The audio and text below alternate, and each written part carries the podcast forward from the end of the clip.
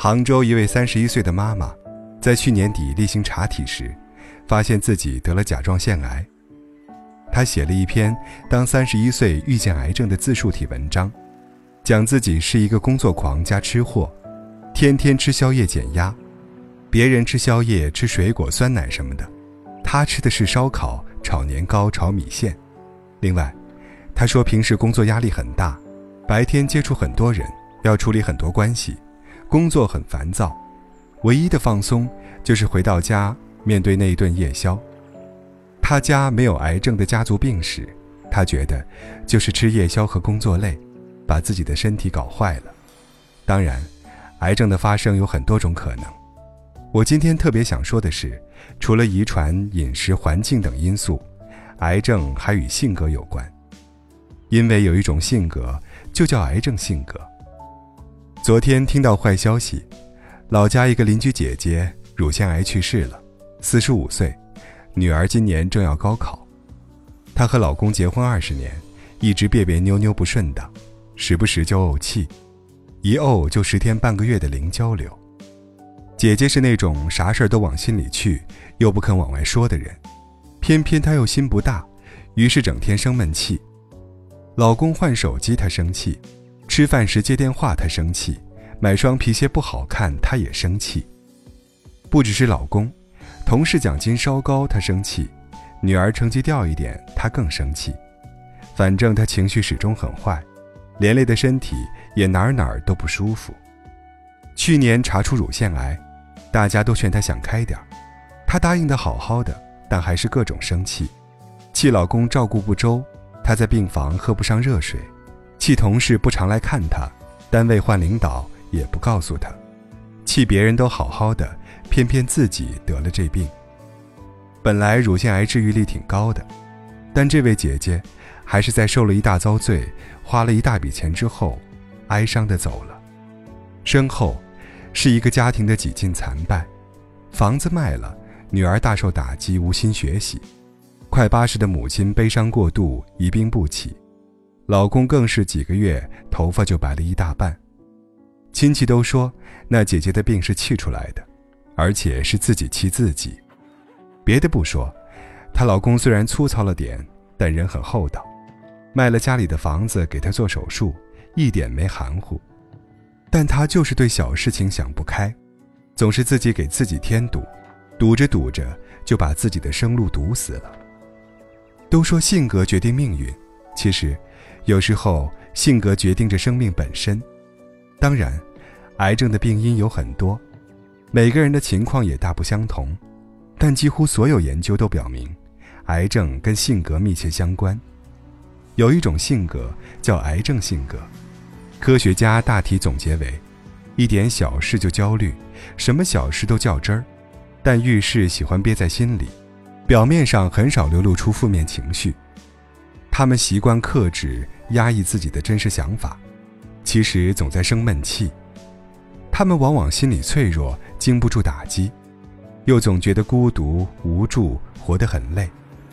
这种人的肿瘤发病率比一般人高三倍以上。前几天，国家癌症中心发布了最新癌症数据，全国每天有一万多人被确诊为癌症，有六千多人死于癌症，而癌症的发病率在四十岁之后猛增。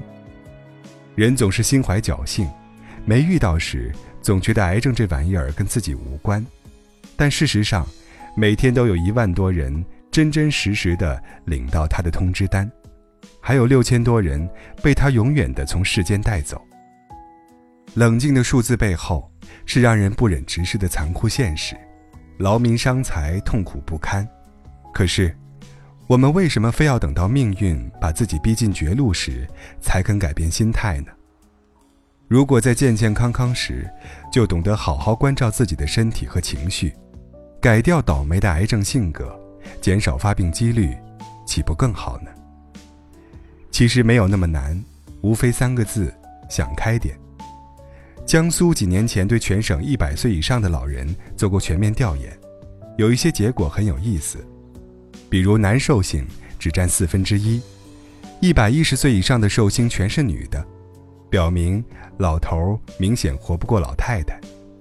比如多兄弟姐妹家庭，家中老大是最长寿的，其次是老二，再次是老三。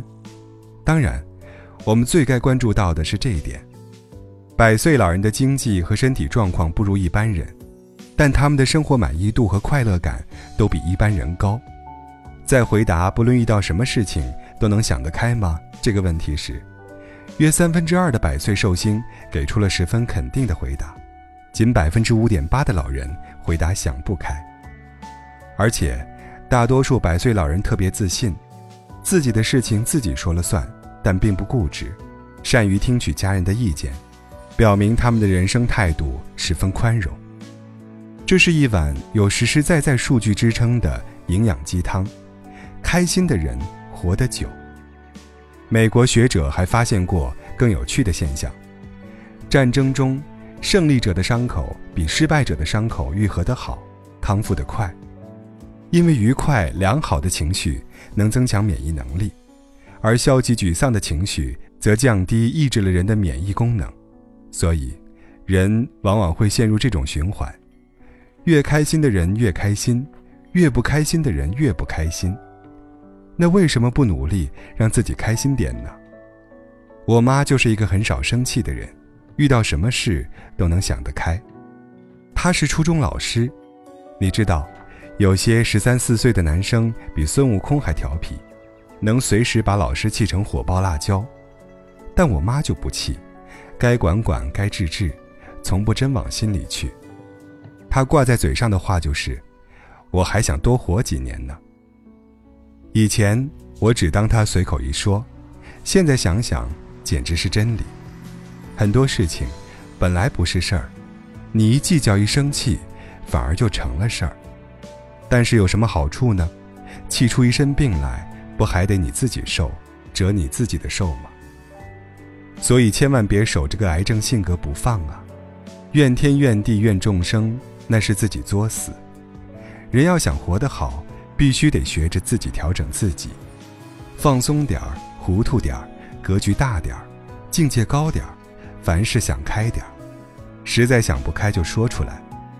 总之，别在身体里积压负能量，要让自己进入越开心越开心的良性循环，而不是一步想不开，步步想不开，天天想不开，事事想不开。世界上最傻的事。就是自己生闷气，开心的人开开心心活到一百岁，憋屈的人憋憋屈屈活到六十岁，你选一个吧。